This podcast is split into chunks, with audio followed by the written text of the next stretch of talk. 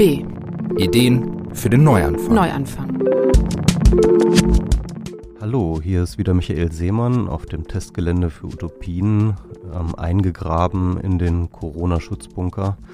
Wie so viele Leute da draußen ist das natürlich ein sehr bestimmendes Thema für uns alle und natürlich auch für diesen Podcast. Ähm, nun machen wir natürlich keinen keine Corona-Utopie, aber der Zusammenhang zwischen Corona und Utopie ist ganz interessant, denn auf der einen Seite ist es natürlich jetzt eine Zeit, in der Utopien eigentlich total fehl am Platz sind. Also die meisten Leute machen sich gerade Gedanken um ihre Verwandten, um Leute, die sie kennen, die Risikogruppen sind, vielleicht auch um ihre eigene Gesundheit und wie es jetzt weitergeht. Und da denkt man natürlich nicht an Utopien, sondern dann denkt man oft ans nackte Leben. Auf der anderen Seite ist es genau die Zeit für Utopien. Und zwar ist es so, dass wir jetzt momentan überall sehen können, wie sich die Welt beschleunigt, wie sich Entscheidungsprozesse beschleunigen, wie plötzlich die Politik Entscheidungen fällt, die vor wenigen Wochen noch völlig undenkbar waren, wo plötzlich Dinge möglich werden, die vorher nicht möglich waren, wo praktisch Möglichkeitsräume an jeder Ecke explodieren und damit auch ja, Grenzen des Denkens eigentlich einreißen. Es ist eigentlich genau jetzt die Zeit, über Utopien nachzudenken. Jedenfalls, wenn man sich ein bisschen wieder gefangen hat von dem ersten Schock. Eine dieser Utopien, das ist ganz interessant, ist die Degrowth-Bewegung. Nun haben wir gerade so eine Art Degrowth in der Wirtschaft, ja, also die Wirtschaft schrumpft jetzt ganz offensichtlich und das ist erstmal eine sehr, sehr negative Erfahrung. Die Degrowth-Bewegung würde das aber, sag ich mal, differenziert betrachten. Sie würde sagen, okay, das ist nicht das, was wir meinen, das ist nicht das, was wir wollen. Ähm, das, was wir gerade mitgekommen, also das heißt, die äh, Rezession der Wirtschaft, das ist sowas, was in der Degrowth-Bewegung als nicht nachhaltige Degrowth-Wirkung beschrieben wird. Was angestrebt wird, ist eine nachhaltige Degrowth-Bewegung. Das heißt also, dass sie politisch und demokratisch möglichst bestimmt ist, dass sie institutionell gestützt ist, dass sie ähm, geplant und, und eingesetzt ist und nicht einfach passiert und äh, alle Leute plötzlich ihre Jobs verlieren. Das ist nicht der Plan. Auf jeden Fall über Degrowth möchte ich heute reden. Dazu habe ich mir einen Experten eingeladen, äh, Ben Robra. Ben Robra ähm, macht gerade seinen PhD an der Universität in Leeds ähm, er ist Gesellschaftswissenschaftler und Nachhaltigkeitsforscher. Und ähm, ja, als erstes habe ich ihn gefragt, wie er auf das Thema gekommen ist. Noch ein kleiner Hinweis. Wir haben dieses Gespräch vor der Corona-Krise, jedenfalls vor ihrer, ihrem aktuellen Impact ähm, aufgenommen. Deswegen nicht wundern, dass wir da jetzt nicht gesondert drauf eingehen. Deswegen habe ich das jetzt im Intro gemacht. Ja, bei mir muss man damit so ein bisschen anfangen, glaube ich, dass ich BWL studiert habe. Ich wollte die Wirtschaft verstehen. Ja. Ähm, habe in Hamburg dual BWL studiert, ähm, bei einem renommierten Versicherungsunternehmen, das der Allianz mitgehört, äh, Euler Hermes, äh, größter Kreditversicherer der Welt, der damals, ich weiß nicht, ob es heute noch stimmt, ähm, und es hat unglaublich viel Spaß gemacht, einfach die Wirtschaft zu verstehen. Und äh, sozusagen nach dem Studium wollte ich aus Deutschland raus. Ich wollte einfach international arbeiten. Ich hatte vorher mal in England äh, mein Schuljahr dort verbracht, Englisch gelernt. Ähm, und ich dachte, oh cool, hast in der Finanzwirtschaft gearbeitet, wo geht man hin? Man geht nach London. Und, der Finanzplatz. Ja, genau. Ähm, und es war, es war einfach so dieses, ich, ich, ich dachte, es wäre total cool. Jeden Tag im Anzug zur Arbeit, das war das, was ich machen wollte, Management. Ähm, und was einfach. Hast du Wall Street gesehen mit Gordon Gecko war dein äh genau, so ungefähr. Also eigentlich fand ich das alles ganz lustig, diesen Film. Ich dachte, ach, so ist das gar nicht. Man kam so aus Deutschland. Ich habe in einem riesigen Unternehmen gearbeitet, wo alles relativ strukturiert war, sehr bürokratisch. Ähm, und man wurde als Mensch immer noch gesehen in dem Unternehmen. Und was ich dann in London machte, war, dass ich im Recruitment anfing. Also ich war ein Headhunter. Und ich habe äh, sozusagen den Finanzmarkt in der Schweiz gemacht. Als Headhunter. Als Norddeutscher in der Schweiz ist sowieso ganz interessant. Aber was passierte ist, dass ich das Gefühl habe, ich muss die ganze Zeit lügen ähm, um an Leute zu kommen, wenn man Leute anruft, ähm, die eigentlich in einem Job sind, hoffentlich auch glücklich. Äh, und ich musste die ganze Zeit immer Leute anrufen und meine, ich hatte das Gefühl, ich musste meine, sozusagen meine Ethik verkaufen, meine Moral.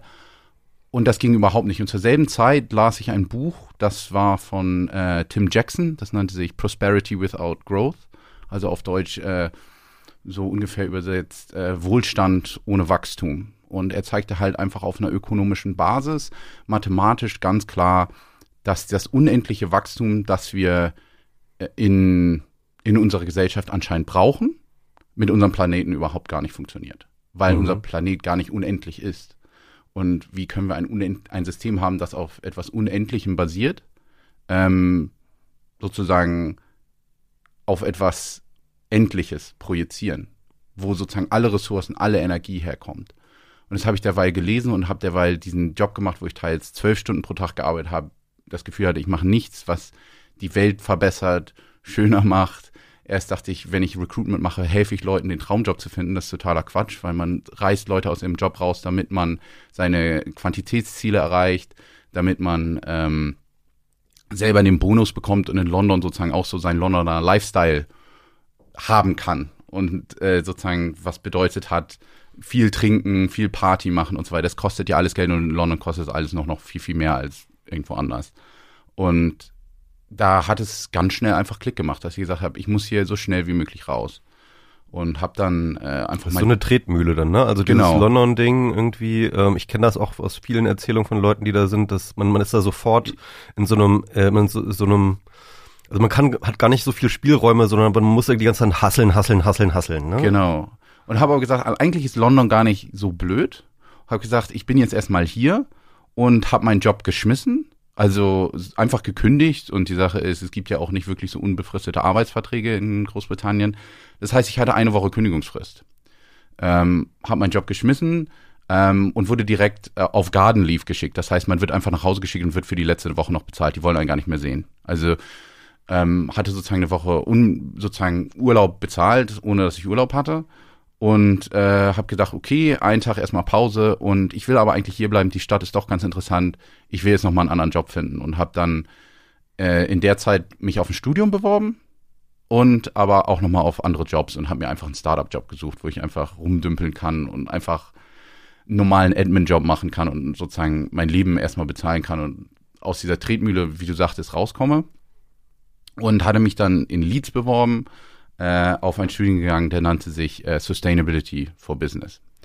Oder, oder Sustainability in Business. Und äh, kam dann dort nach, habe dann auch eine Freundin, meine Partnerin in London kennengelernt, habe dann das Studium nochmal um ein Jahr verschoben und habe dann gesagt, okay, jetzt muss ich aber, bin nach Leeds, kam in Leeds an, ein Tag äh, Sustainability in Business gemacht im Master, habe gesagt, das geht noch nicht weit genug und habe äh, in der Fakultät einen anderen Studiengang gefunden und das war dann Ecological Economics, also ökologische Ökonomie.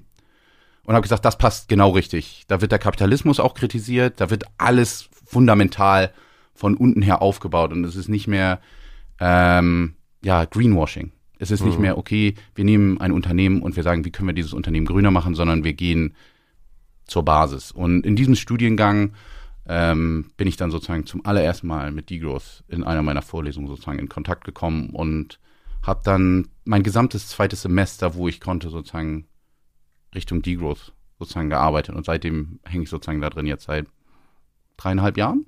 Okay. Und ja.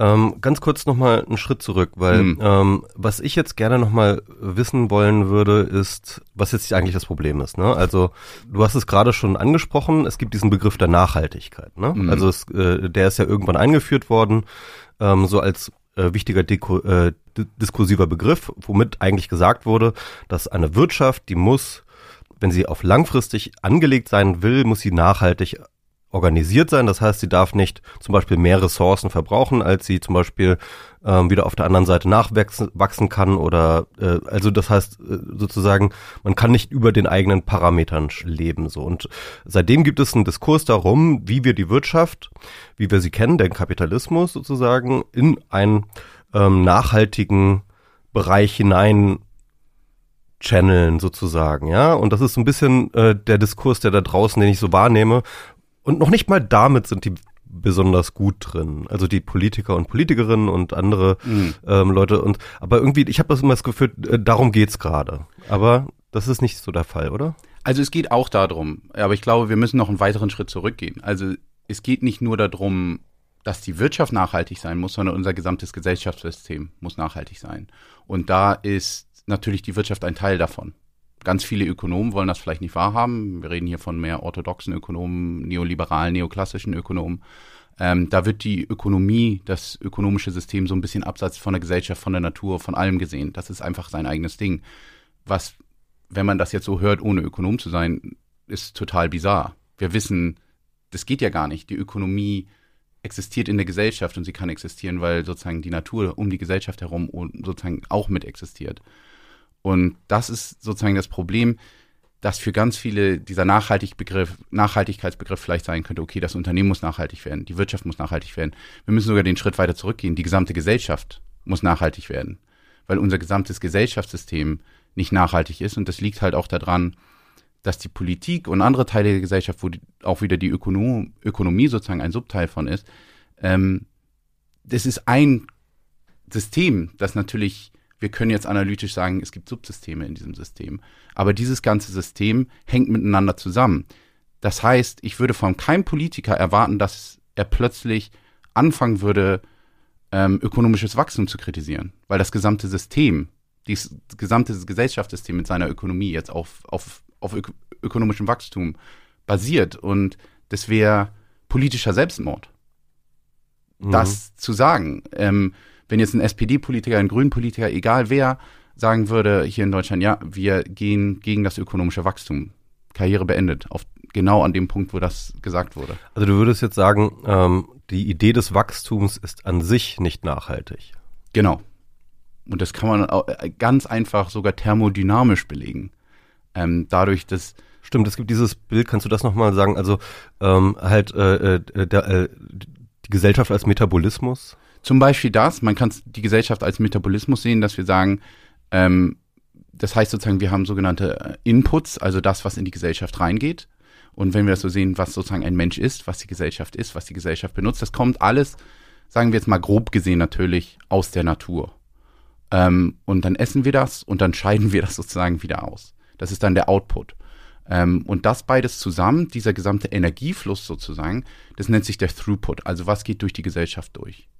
Und wenn wir jetzt von der Thermodynamik kommen, ist es sozusagen, wir gehen immer äh, von, ähm, naja, wir gehen zum Chaos hin. Ähm, wir nehmen die Energie, äh, wie sie sehr geordnet ist, und wir verunordnen sie. Und dann ist sie weniger brauchbar. Das ist jetzt auf, auf dieser Ebene gesehen. Bis hin zu den Plastikinseln, die auf dem Ozean schwimmen. Zum Beispiel ne? so könnte man das, denke ich, dann eventuell äh, umschreiben, dass wir sagen, okay, wie, wir haben jetzt was, was wir überhaupt nicht mehr benötigen können, das auch irgendwann mal von der Energie kam und äh, das jetzt viel mehr Energie kosten würde, ist wieder brauchbar zu machen. Was ja auch ein Problem ist mit Recycling, dass wir sagen immer, wir können alles recyceln. Wir müssen auch nachdenken, okay, wie viel Energie geht denn in das Recycling? Anstatt sozusagen Sachen zu, zu bauen, die gar nicht erst recycelt werden müssen, weil sie zum Beispiel für immer halten oder sehr, sehr lange halten oder repariert werden können. Ähm, und das ist das Problem, dass äh, wenn wir ein System haben, das auf Unendlichkeit, also Wachstum basiert, überhaupt gar nicht mit diesen natürlichen physikalischen Regeln spielen kann. Bis jetzt hatten wir es ganz lange so, ähm, dass die Wirtschaft global noch nicht so groß gewachsen war, ähm, dass diese Probleme noch nicht so sichtbar waren. Man konnte Sachen schon sehen, aber wir sind in meinen Augen, denke ich, sogar schon über diesen Tipping Point rüber. Es gab ja in den 70ern dieses von Meadows äh, Grenzen des Wachstums, das war ja so ein bisschen so der, ähm, der, der, der erste äh, der erste große Erkenntnisschritt mm. in der Richtung, ne? Ja, soweit ich das richtig sehe, war es damals, als das äh, publiziert wurde, war es halt noch so, dass, ja, wie soll man sagen, dass gerade da noch gesagt wurde, so wie jetzt derzeitig Gesellschaft läuft, wie viel sie tut, sie gerade noch nur einen Planeten nutzt. Und dann die, die Wirtschaft einfach weitergewachsen ist, global. Ähm, und immer mehr sozusagen wirtschaftliche Aktivität oder auch, wir könnten sogar sagen, einfach menschliche, gesellschaftliche Aktivität, besonders in ökonomischer Form stattgefunden hat. Und äh, das ist halt dieses Prinzip des öko ökonomischen Wachstums. Das heißt nicht, dass äh, Aktivität ständig stattfinden muss, sondern das Wachstum sagt auch aus, dass die Aktivität jetzt in der Form des GDPs, also äh, das Gross Domestic Product, also äh, äh, Bruttoinlandsprodukt. Genau. Äh, sozusagen immer weiter Jahr auf Jahr wachsen muss. Und das bedeutet, dass Jahr auf Jahr unsere Aktivität, was wir machen, also dieser Throughput, sich erhöhen muss. Gut, also ähm, nochmal zurück. Also die Diskurs, den wir momentan eigentlich in der Debatte führen, ist diese Idee der Nachhaltigkeit und mhm. äh, die Mechanismen, die dafür angepriesen wird, ist ähm, äh, im Endeffekt die Idee des Ent der Entkopplung. Ne? Also mhm. das heißt, wir haben äh, diesen äh, Materie-Energie-Durchfluss äh, mhm. durch die Gesellschaft und ähm, wir haben auf der anderen Seite ähm, das Bruttoinlandsprodukt und die Idee ist ja nun zu sagen, okay, wie können wir das eine wachsen machen, also den Bruttoinlandsprodukt, während das andere nicht wächst, also nicht mitwächst oder vielleicht sogar sinkt, ja. Und das ist eben diese Idee des Entkoppelns. Also mhm. bisher ist es sozusagen so, dass wir da halt eine sehr, sehr starke Korrelation haben.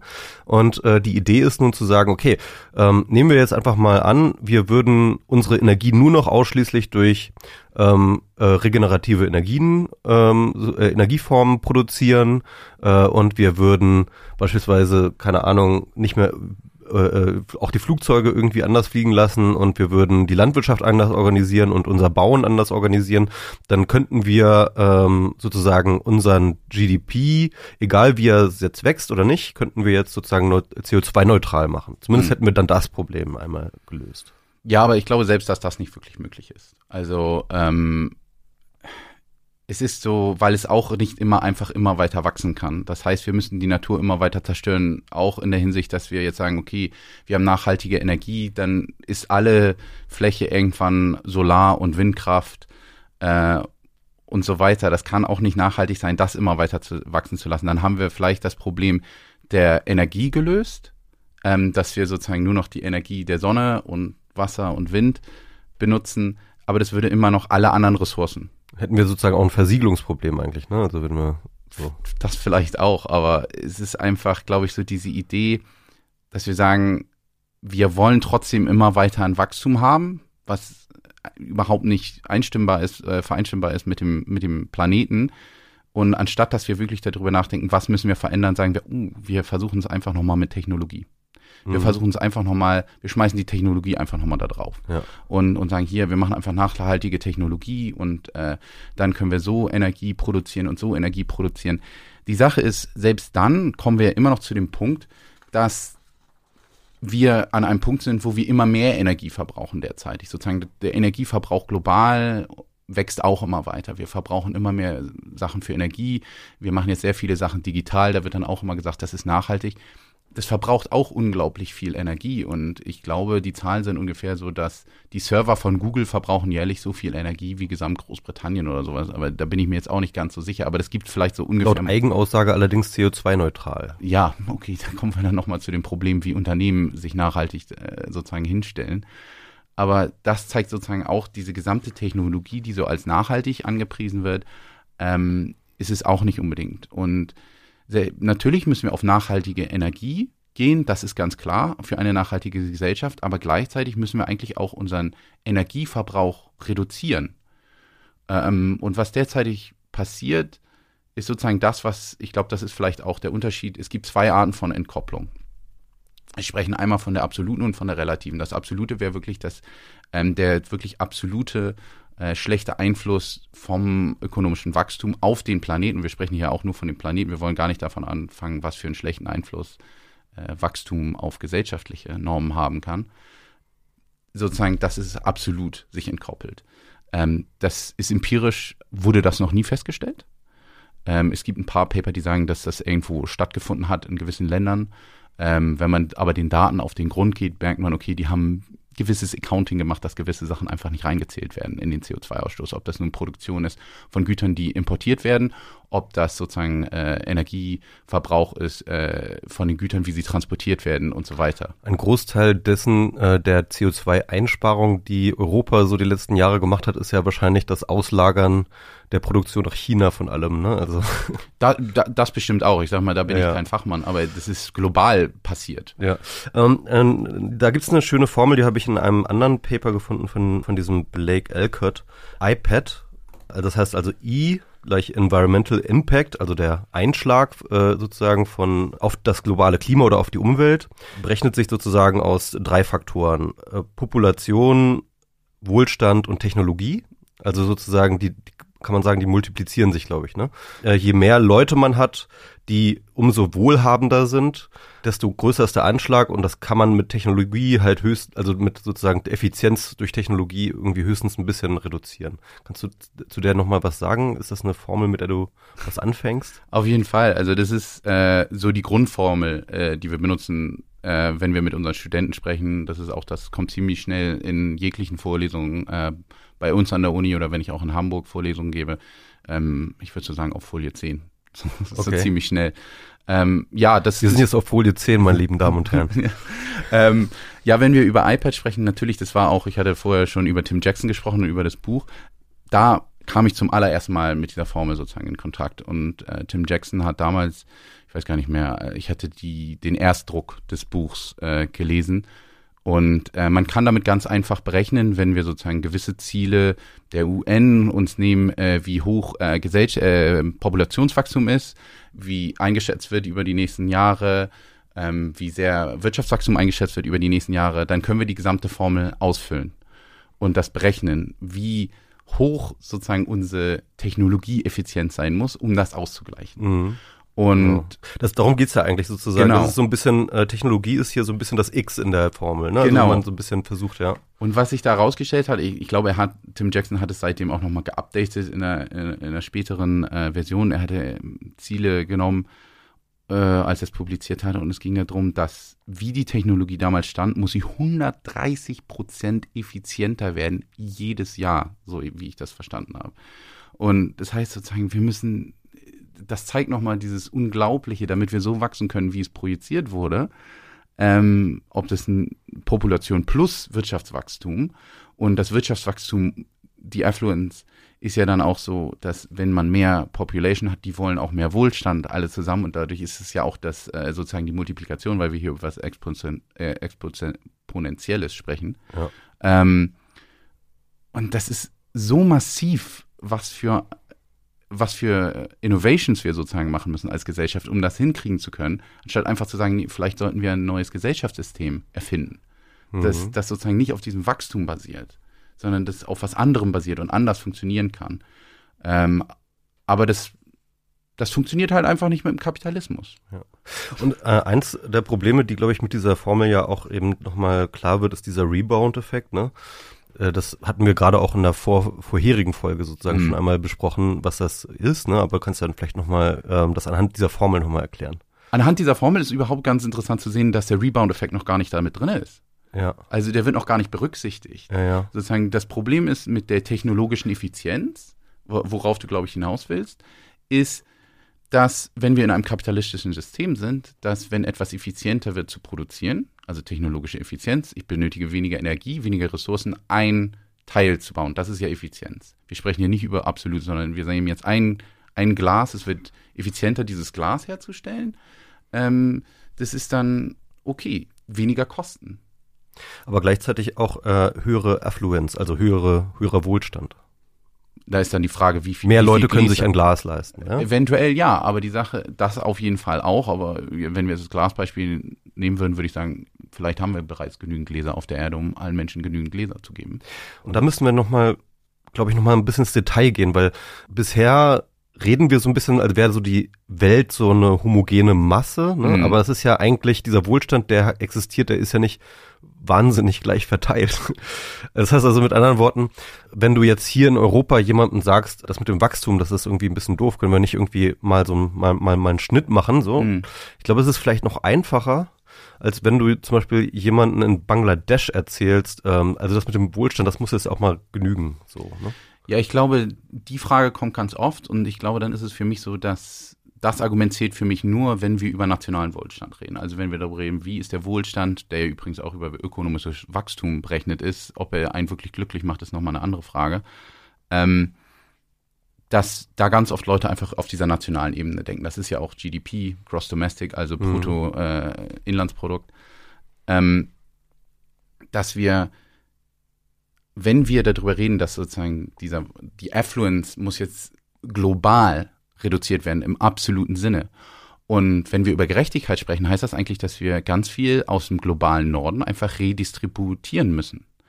ob das nun ist, äh, ob das wirklich in Form von Gütern ist oder ob das einfach so ist, wenn wir sagen, wir deckeln komplett gesellschaftliche, ökonomische äh, Tätigkeiten und sagen, das ist ein nachhaltiger Deckel, so viel können wir machen, so viel Aktivität können wir haben, dann muss diese Aktivität natürlich fair verteilt werden auf dem gesamten Planeten, fair verteilt an jeden Menschen. Und wer soll das verteilen? Wer soll das verteilen? Oh Gott. ähm, also ich sag mal, ja, vielleicht Gott, nein, ähm, aber wir, wir kommen bei dem Punkt dann, wer soll das verteilen? Wer kann das sagen? Das weiß ich nicht. Ich kann das auch nicht sagen.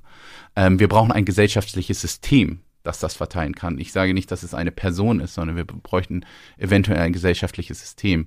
Ob Gibt ja noch nicht mal eine äh, Gesellschaft global, die sich als solche versteht, oder? Also kommt drauf an natürlich, von welcher Theorie man guckt, aber es ist auch, wie sich der Mensch natürlich fühlt, ob, ob das Individuum, die Person sagt, ich bin Teil einer Weltgesellschaft. Hm. Und wenn wir sowieso Europa angucken, sieht es sowieso aus, dass äh, recht viele Personen eher gerade so ins Innere gehen. Wir nehmen das Beispiel äh, Großbritannien und sagen, ich will nicht mehr Teil von Europa sein, geografisch hin oder her. Das zeigt natürlich eher, dass wir in die falsche Richtung eventuell gehen.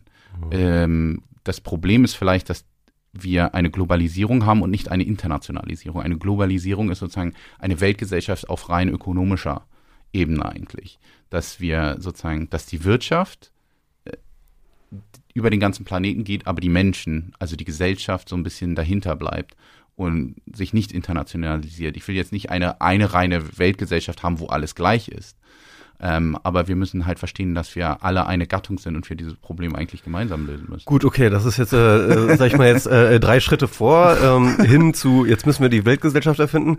Ähm, äh, wir müssen vielleicht noch ein bisschen zurückkommen, weil äh, kannst du noch einmal ganz klar versuchen zu erklären, was Degrowth ist, äh, zum Beispiel auch in äh, Abgrenzung zu, äh, sag ich mal, solche solchen Begriffen wie Postwachstum oder ob, ob das das gleiche ist oder äh, wo, wo die Ideengeschichte auch vielleicht ein bisschen herkommt, so ein bisschen definitorische Arbeit noch ganz kurz sagen.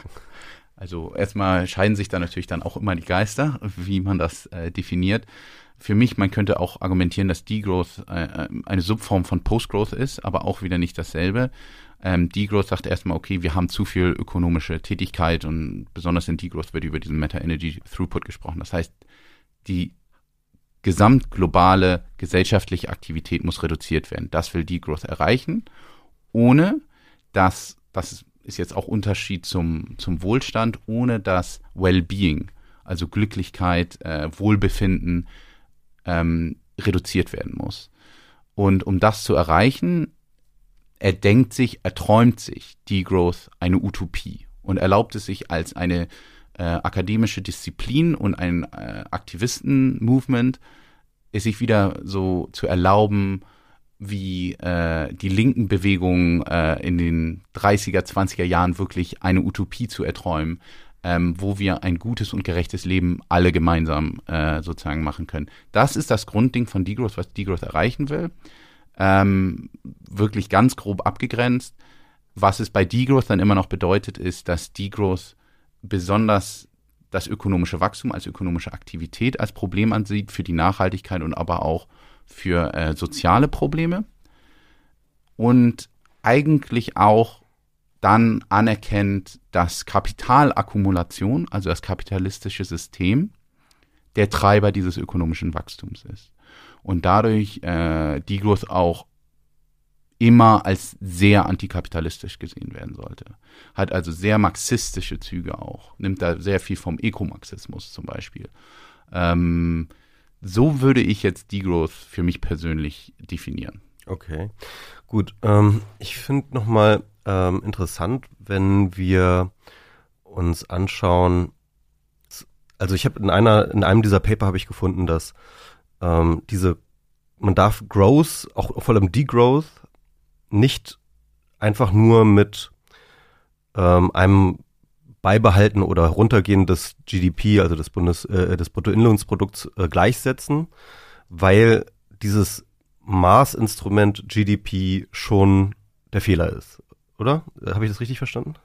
Ja, natürlich ist das auch schon fehlerhaft ähm, an sich weil wir können, wenn wir jetzt einfach nur gucken, wie der GDP berechnet wird, ist es so, dass ähm, ich würde jetzt sagen, hier bei uns im Studio, ich schmeiß jetzt was durch das Fenster und das Fenster geht kaputt, ist ein Schaden. Du ähm, zeigst mich nicht an, sondern ich renne weg und kriegst von mir kein Geld. Du stellst einen Handwerker an, der dieses Fenster repariert. Wir haben erhöhte ökonomische Aktivität, der GDP geht hoch, auch mhm. wenn noch so klein. Das heißt, ein zerstörerischer Akt sorgt dafür, wird positiv in dieser Wohlstandsanzeige angezeigt, obwohl das ist ja überhaupt nicht positiv. Hm. Ähm, warum musste, warum musste die Scheibe denn kaputt gehen? Ähm, warum ist sie nicht heilig geblieben? Und dasselbe ist auch für, wenn wir noch weitergehen, Autounfall ähm, hat unglaublich positive Effekte auf den GDP zum Beispiel, weil ein neues Auto gekauft wird. Ähm, Krieg genauso, sorgt für ganz viel Zerstörung oft, ähm, was dann aber auch dafür sorgt, dass wieder danach ganz viel aufgebaut wird und dadurch sozusagen ganz viel ökonomische Aktivität, besonders in anderen Ländern stattfindet. Ähm, wir könnten sogar sagen, Munitionsherstellung, Panzerherstellung, all solche Sachen. Alle diese Sachen. Ich finde auch interessant, dass halt, ähm, ja, eigentlich auch, dass halt ein Großteil der Care-Arbeit, wie man das so schön sagt, äh, überhaupt nicht äh, da drin auftaucht. Das heißt also überall dort, wo Familienmitglieder oder ähm, irgendwelche Menschen in bestimmten Sozialstrukturen freiwillig Arbeit verrichten, wie den Haushalt instand zu halten, sich um Menschen zu kümmern, Kranke zu kümmern oder einfach nur aufzuräumen oder so. Ja, also äh, dass all diese Sachen werden nicht in diesem äh, wird natürlich nicht damit spielt er natürlich nicht mit rein. Und auf der anderen Seite ändert sich das gerade dann, wenn jetzt zum Beispiel die, auch, äh, die Mittelschicht jetzt anfängt, sich halt zum Beispiel ähm, eine Putzfrau zu leisten oder, oder einen Putz, Putzmitarbeiter, ähm, der dann eben einmal die Woche kommt und dann äh, plötzlich auf einmal wird eine Tätigkeit, die halt schon vorher auch stattgefunden hat, ja, die wird dann plötzlich einfach nur sozusagen monetarisiert und auf einmal wird sie Teil des GDP und damit haben wir Wirtschaftswachstum, ja. Genau. Und äh, dafür, ähm, und das ist interessant, gibt es sozusagen so eine Kette, ne, dass dann halt irgendwie ähm, Leute dann zum Beispiel zu Hause nicht mehr bestimmte Tätigkeiten machen können, weil sie in andere Tätigkeiten eingebunden werden und dann verschiebt sich dann sozusagen die Aufgabenverteilung von Care Work halt immer weiter nach unten, bis halt natürlich irgendwie wieder irgendwelche Leuten, die unprivilegiert genug sind, diese Arbeit umsonst zu machen, sozusagen. Ja, also es gibt verschiedene Winkel, das, äh, äh, diese, äh, diese Kennzahl anzugreifen. Ne? Genau, und was sozusagen durch diesen Angriff erstmal passiert, ist natürlich, dass dann gesagt wird, okay, da muss einfach die Kennzahl verändert werden. Ähm, und es gibt auch schon verschiedene andere Zahlen, die äh, ja, die da angeboten wurden, um das sozusagen alles, sagen wir mal, richtig hinzurechnen. Das Problem ist für mich dann immer, das ist alles schon schön und gut, dass wir sozusagen die Fehler dort erkennen. Aber wir kommen wieder zurück zum Fundament sozusagen, dass die Unendlichkeit jeglicher gesellschaftlichen Aktivität nicht gegeben werden kann auf einem Planeten, der endlich ist. Also auch nicht nur in Form von Ressourcen, sondern wirklich als Ökosystem endlich ist und sich regenerieren muss und sich äh, sozusagen, wir müssen den Planeten sich regenerieren lassen, was bedeutet, wir können nicht einfach unendlich immer Sachen darauf machen, die in jeglicher Form immer Dinge von unserem Planeten benötigen. Ähm, und ich glaube, das ist das, es ist schön, äh, ich finde es gut, wenn Akademiker ähm, und Nicht-Akademiker anfangen, wenigstens schon mal ähm, sozusagen äh, BIP und GDP zu hinterfragen und sagen, okay, das berechnet die guten Sachen gar nicht mit rein, berechnet aber sogar äh, negative Sachen mit rein und hat einen positiven Effekt darauf. Vielleicht ist das für ganz viele Leute der erste Schritt, schon mal zu sagen, hey, da stimmt schon mal was mit der Zahl nicht. Aber dann müssen wir weiter sogar noch ins Fundament gehen und sagen, ähm, dass dieses gesamte Prinzip, dass das Ding wachsen muss. Warum muss das denn wachsen? Ja, aber ich, Wachstum ist ja immer das Wachstum vom BIP, ne? Ja. Oder Wachstum ist ja immer die äh, das das Wachstum vom äh, GDP. Mhm. Und da ist ja eine ganze Menge, da hängt ja nicht, das ist ja nicht einfach nur eine abstrakte Zahl, sondern das ist ja ein sozusagen so ein inter interlockt System, also so ein, so ein, so ein in sich verschachteltes System, so wo alles ineinander greift. Also mhm. ähm, angefangen von äh, der Vorstellung, dass ich, äh, dass es mir morgen besser geht als heute, ja, oder dass meinen Kindern mal besser gehen soll als mir heute, ja, oder diese oder oder überhaupt äh, Banken die überhaupt Kredite vergeben in der Erwartung, dass sie am Ende mehr zurückbekommen, ne, in Form von Zinsen oder dass äh, überhaupt Leute Investitionen tätigen im Sinne von wir stecken jetzt äh, sozusagen heute bestimmtes Geld irgendwo rein, um hoffentlich später ähm, da ein Zurückfluss zu haben. Also, also, also alles, äh, alles basiert ja darauf, ja. Also äh, die, das ist ja nicht nur, das ist ja nicht einfach nur eine Zahl und das ist nicht nur einfach sozusagen so, so, so eine Idee, sondern, sondern bis runter in die letzte Schraube sozusagen sind wir auf Wachstum so eingestellt. Und das ist ja, äh, wie, wie kommen wir da raus? Also du hast es ja eigentlich schon fast genau richtig beschrieben, ohne es zu nennen. Das ist der Kapitalismus. Der Kapitalismus treibt dieses an, weil der Kapitalismus ähm, auf Kapitalakkumulation basiert. Das ist genau dieses, ich investiere und möchte dann am Ende wieder mehr rausbekommen. Das heißt sozusagen, das Kapital akkumuliert dadurch. Das ist eine Investition. Ähm, und dass es darauf basiert, benötigt sozusagen dieses, dass es immer weiter wächst. Äh, und es, es führt dadurch auch zu diesem Wachstum. Und wenn wir davon wegkommen müssen, müssen wir vom Kapitalismus wegkommen. Wir müssen von dieser Denke wegkommen, dass ich immer mehr brauche. Dass ich, ob es Geld ist, ob es immer alles besser werden muss, es ist sozusagen, es bekommt, es wird eine Frage von genug. Was ist genug?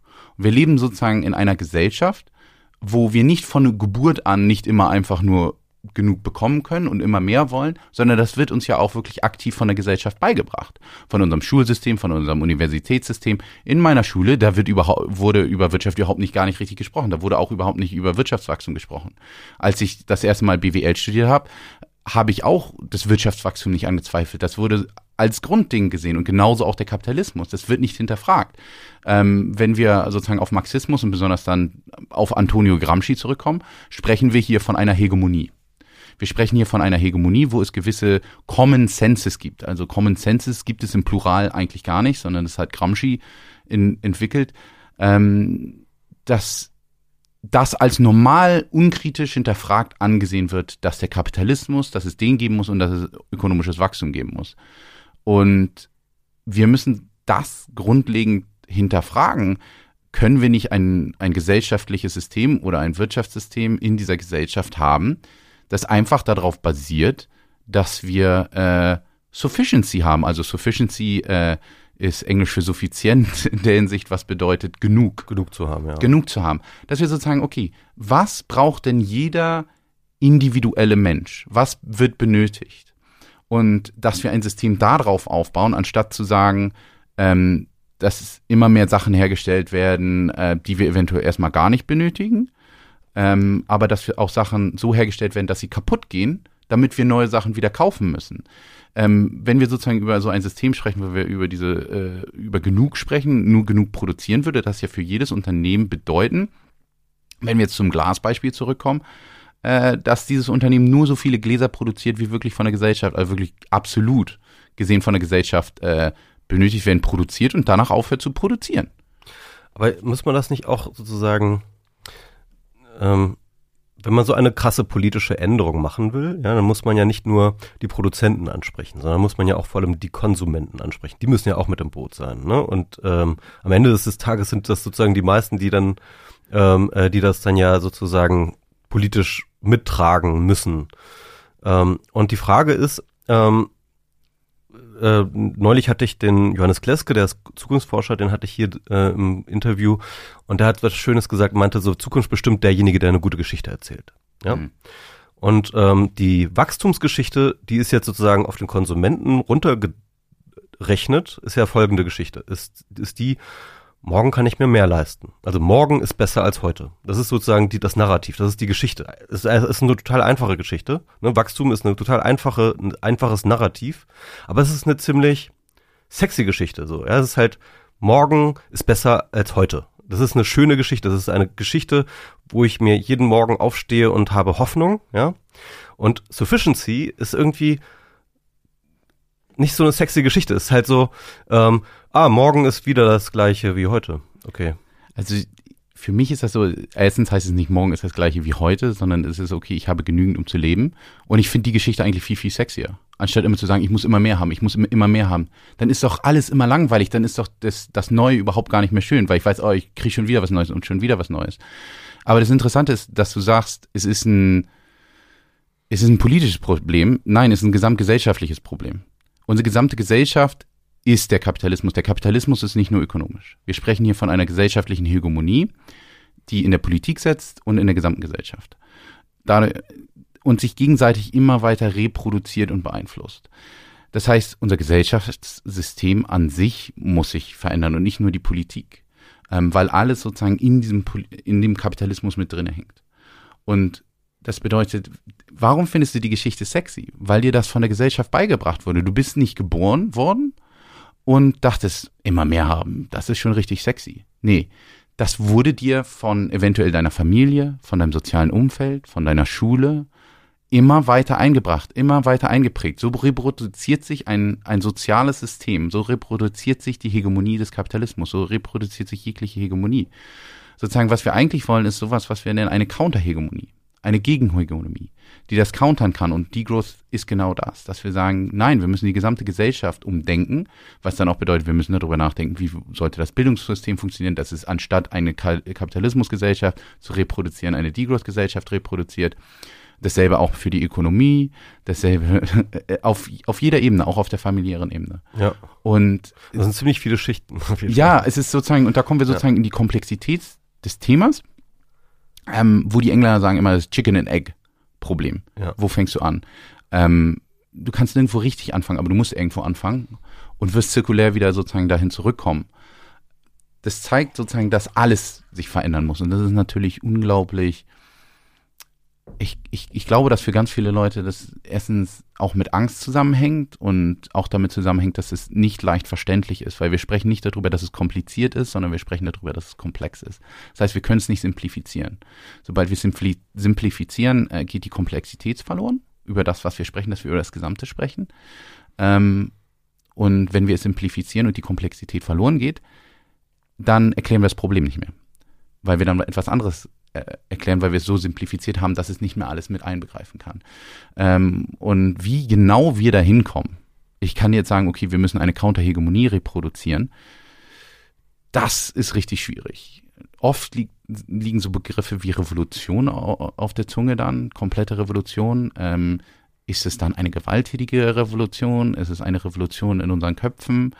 Ähm, aber es muss sich komplett etwas verändern. Es ja. muss sich komplett etwas verändern, nicht nur wie wir die Wirtschaft sehen, sondern wie wir unser gesamtes Leben äh, anschauen. Ähm, natürlich beschäftigen sich da gewisse Akademiker in dem Bereich von Degrowth auf, auf gewissen Ebenen. Und bei mir ist es halt so, dass ich mich besonders mit ökonomischen Organisationen beschäftige. Ähm, und, und die dann angucke und gucke, können die eine Counterhegemonie äh, mit herbeiführen? Leben die eventuell schon in einer separaten Counterhegemonie zum Kapitalismus. Genau, und da hattest du in einem sehr schönen Paper über Commons-Based Peer Production als eine solche Counterhegemonie zum Degrowth-Paradigma, hattest du bereits sozusagen schon ein, äh, ein Produktionsverhältnis, nenne ich es mal, ja, ist das richtig? Genannt, das halt äh, zumindest das Potenzial hat, Teil dieser Gegenhegemonie zu sein. Kannst du nochmal das ausführen. Ja, ich muss natürlich dazu Disclaimer sagen, das pa Paper ist noch under review. Also okay. bitte nicht zitieren. Nein, aber ähm, ja, in dem Paper spreche ich äh, über Commons-Based Peer Production. Ähm, Commons äh, ist, glaube ich, auf Deutsch als Almende übersetzt. Also wir sprechen hier über die Almende. Kein besonders guter Begriff, finde ich, aber ja. ähm, sozusagen Commons, also das allen gehört. Es gehört den Commons. Ähm, und Based Peer Production, ja, es ist die Idee, dass wir Dinge aufeinander aufbauen, auf, auf dem Wissen von anderen Leuten. Also im Akademischen tun wir das ja sowieso. Mein gesamtes Wissen, meine gesamte akademische Arbeit basiert einfach auf anderen Akademikern mit und ich führe Arbeit in gewisse Richtungen weiter und gebe grob gesagt meinen eigenen Senf dazu. Ganz ehrlich, was anderes ist akademisches Arbeiten oft nicht. Ähm, hört sich auf dem Level natürlich nicht so großartig an, wie es vielleicht ist. Bringt eigentlich unglaublich viel Spaß. Aber was das bedeutet ist, wenn es Common Space Peer Production ist, ist, dass diese, dieses Wissen oft frei zugänglich ist. Also in Form zum Beispiel von Open Source oder in einem Commons reguliert ist. Ähm, und, und diese Produktionsform Machen wir ganz kurz äh, ja. zurück auf die Beispiele, weil dann wird das ein bisschen anschaulicher. Also ich glaube, das äh, populärste Beispiel, das glaube ich jeder ähm, äh, kennt, ist die Wikipedia. Ne? Das ist so ein Common Space Peer Production. Das heißt also, Leute kommen dort freiwillig zusammen und schreiben diese Artikel, bekommen kein Geld dafür. Äh, das Ganze ist Spenden, sozusagen Infrastruktur wird spendenbasiert äh, finanziert und äh, am Ende kommt etwas raus, was äh, interessanterweise auch überhaupt gar keinen Einschlag äh, in dem äh, in dem GDP hat, sondern aber durchaus, glaube ich, für jeden nachvollziehbar einen tatsächlichen Wert, äh, etwas tatsächlich, ein, einen Nutzen hat für alle. Ne? Ja, und es hat ja auch komplett äh, sozusagen die Wörterbücher, so die Brock. Haus, Brockhaus, ja. die man im Regal noch, hatte ich noch bei meinen Eltern immer gesehen. Die Leute haben damals 10.000 Euro ausgegeben Und- für so ein scheiß Brockhaus. Und wenn sie alle angekommen waren, dann waren sie schon wieder out of date. Ja. Ähm, natürlich, das ist da so ein Beispiel, äh, Wikipedia entwickelt sich in meinen Augen gerade sehr negativ, dass äh, gewisse Sachen nicht mehr, ähm, es ist eigentlich für mich keine Commons Based Peer Production mehr, weil Wikipedia sich so entwickelt hat, ähm, dass gewisse Sachen unterdrückt werden, obwohl sie richtig sind. Oder zum Beispiel von, von den Autoren, die wirklich die Theorie eventuell geschrieben haben, dass die gar nicht mehr eingreifen können, wie über ihre Theorie in dem Eintrag über die Theorie geschrieben wird. Ähm, weil das nicht den Wikipedia-Regeln irgendwie entspricht und irgendwelche komischen Leute da sozusagen das machen. Aber darauf wollen wir natürlich nicht hinaus. Genau, es gibt da sehr Ja. viele strukturier, äh, strukturelle Probleme bei der Aber- Wikipedia, aber, aber man sieht es, äh, es trotzdem, es funktioniert ja. Und ich meine, ähm, es gibt diesen schönen Spruch, dass die Wikipedia halt so ein Beispiel von Dingen sind, die in der Praxis, äh, in der Theorie unmöglich sind, aber in der Praxis auch irgendwie existieren. Mhm. Ich glaube, was das Schönste daran auch ist, ist es, dass es ja ein komplett kapitalistisches Geschäftsmodell zerstört hat. Ja. Sozusagen des Brockhaus Wörterbuchs, jetzt jedenfalls in Deutschland, dass es die eigentlich nicht mehr gibt. Enzyklopädie Britannica. Ja, genau. Also, dass, dass es das eigentlich nicht mehr gibt. Ähm, und da ist zum Beispiel, was aber auch zeigen kann, es gibt auch Negativbeispiele, wie zum Beispiel eine der bekanntesten Peer Productions, obwohl die meisten Leute eventuell nicht bei Namen kennen, ist Linux. Linux, also das äh, Operating System, das OS. Jedes Android-Telefon ist Betriebssystem. auf ja, auch ja, Betriebssystem. Äh, jenes, jedes äh, Android-Telefon ist auf Linux basiert. Also Google äh, Android läuft auf Linux. Die Sache ist natürlich, das ist eine Peer Production, die frei zugänglich ist und dann einfach vom Kapitalismus kooptiert werden kann und sozusagen wieder für Profit machen ähm, genutzt werden kann. Mit Wikipedia funktioniert das noch nicht so gut, aber wenn wir zu diesem Beispiel zurückkommen wollen, äh, wie Wikipedia also wissen, ähm, was dort entsteht und eigentlich frei zugänglich sein sollte, sieht man das zum Beispiel ähm, an Hochschulen, äh, besonders in Form von Papers. Wenn wir das nehmen, meine Publikation, meine Universität zahlt mir ein Scholarship dafür, dass ich meinen äh, PhD machen kann, ähm, weil es in England ein bisschen anders ist als in Deutschland. Sozusagen, ich muss eigentlich Studiengebühren zahlen dafür, dass ich einen Doktor machen darf. Ähm, aber ich, ich bekomme Geld und mache Research. Das heißt, meine Universität bezahlt mich sozusagen eigentlich schon, diese, äh, sozusagen diese Wissenschaft zu betreiben. Wenn ich jetzt etwas publiziere, ist es in den meisten äh, Journals hinter einer Paywall versteckt. Meine Universität hat die Wissenschaft bereits bezahlt. Meine Universität muss dann aber nochmal den Zugang bei diesem Journal für meine publizierte Wissenschaft bezahlen. Ähm, das heißt sozusagen, dort wird auch eigentlich eine Peer Production kooptiert. Und was noch viel schlimmer ist, ist, dass eigentlich die gesamte Journalarbeit von anderen Akademikern betrieben wird, die dafür auch nicht bezahlt werden. Und das ist sozusagen einfach nochmal ein höheres Beispiel dafür auch, wie diese Peer Productions einfach komplett kooptiert werden. Ähm, die Commons-Based Peer Production, über die ich in meinem Paper under Review sozusagen spreche, sind welche, die relativ gut in Nischen operieren können und die sozusagen auch überleben und nicht zu stark kooptiert werden. Das liegt häufig daran, dass es in Bereichen ist, ähm, wo der Kapitalismus kein Geld machen kann.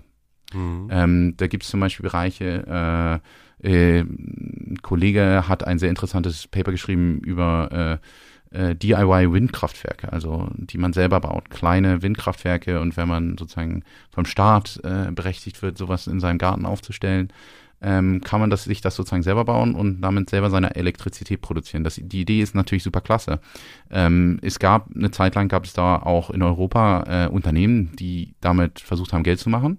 Die Sache ist, dass es kein gutes Geschäftsmodell ist, weil äh, diese besonders die kommerziellen äh, Turbinen oft kaputt gegangen sind und oft repariert werden mussten, äh, wobei die aus den Commons Based Peer Production, also selbstgebauten, viel besser zu reparieren sind und auch sozusagen einfach nur durch eigene Arbeitskraft repariert werden konnten und einfach im Internet in den Foren von gewissen Peer Production sozusagen nachzuschlagen, nachzugucken, Leute zu fragen, wie repariere ich das? Ähm, was kann ich machen? Was kann, was kann ich vom Schrott, Schrottplatz holen, um entweder diese Windturbine zu bauen oder so sie, sie zu reparieren? Und da hat sich gezeigt, dass der Kapitalismus in dieser ganz klitzekleinen Nische gar kein Geld machen kann und dann ist der Kapitalismus auch nicht da in der Nische. Die Sache ist natürlich, wie kann dieses Modell die Nicht-Nische sozusagen äh, ergreifen und den Kapitalismus, ich sage mal ganz aggressiv vernichten. Ähm, das ist viel, viel schwieriger. hm. zu sehen. Und ich sag mal so, als dieser Begriff ähm, Common Space Peer Production, ich glaube, der kommt ja von äh, Jochai Benkler, ne? Ja.